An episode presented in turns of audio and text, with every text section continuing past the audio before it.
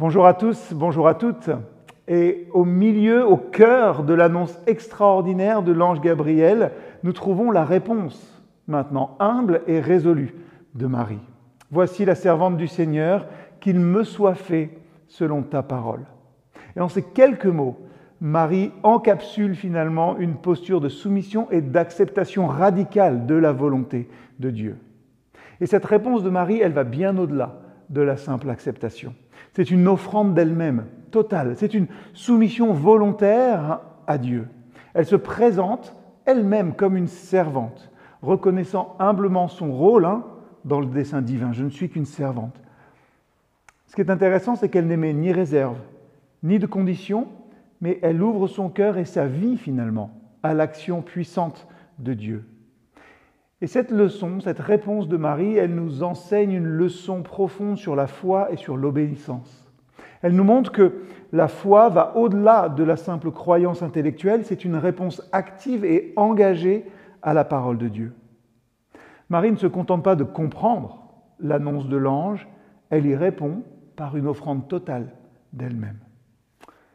Combien de fois résistons-nous à la volonté de Dieu en raison de nos propres ambitions de nos propres plans ou de nos peurs.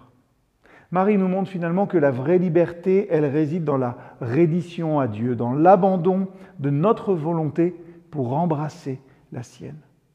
Et c'est significatif de noter que Marie prononce ces paroles avant même de voir comment tout cela se déroulera.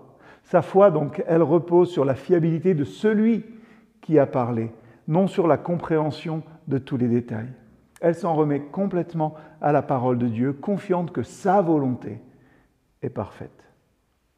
Ça nous invite à réfléchir à nos propres réponses à la parole de Dieu dans nos vies. Sommes-nous prêts à dire comme Marie qu'il m'en soit fait selon ta parole, même lorsque ça semble déroutant, inconfortable ou inattendu?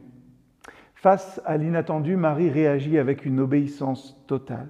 Elle accepte humblement le rôle que Dieu lui assigne et son exemple nous enseigne finalement l'importance de l'obéissance, même lorsque les circonstances semblent défier toute logique. Alors méditons aujourd'hui sur cette réponse de Marie. Prenons le temps de nous soumettre sincèrement à la volonté de Dieu dans toutes les circonstances de nos vies. Et demandons aussi au Saint-Esprit de nous donner cette grâce d'imiter la foi audacieuse de Marie et de dire oui à Dieu, même quand tout va au-delà de notre simple compréhension humaine.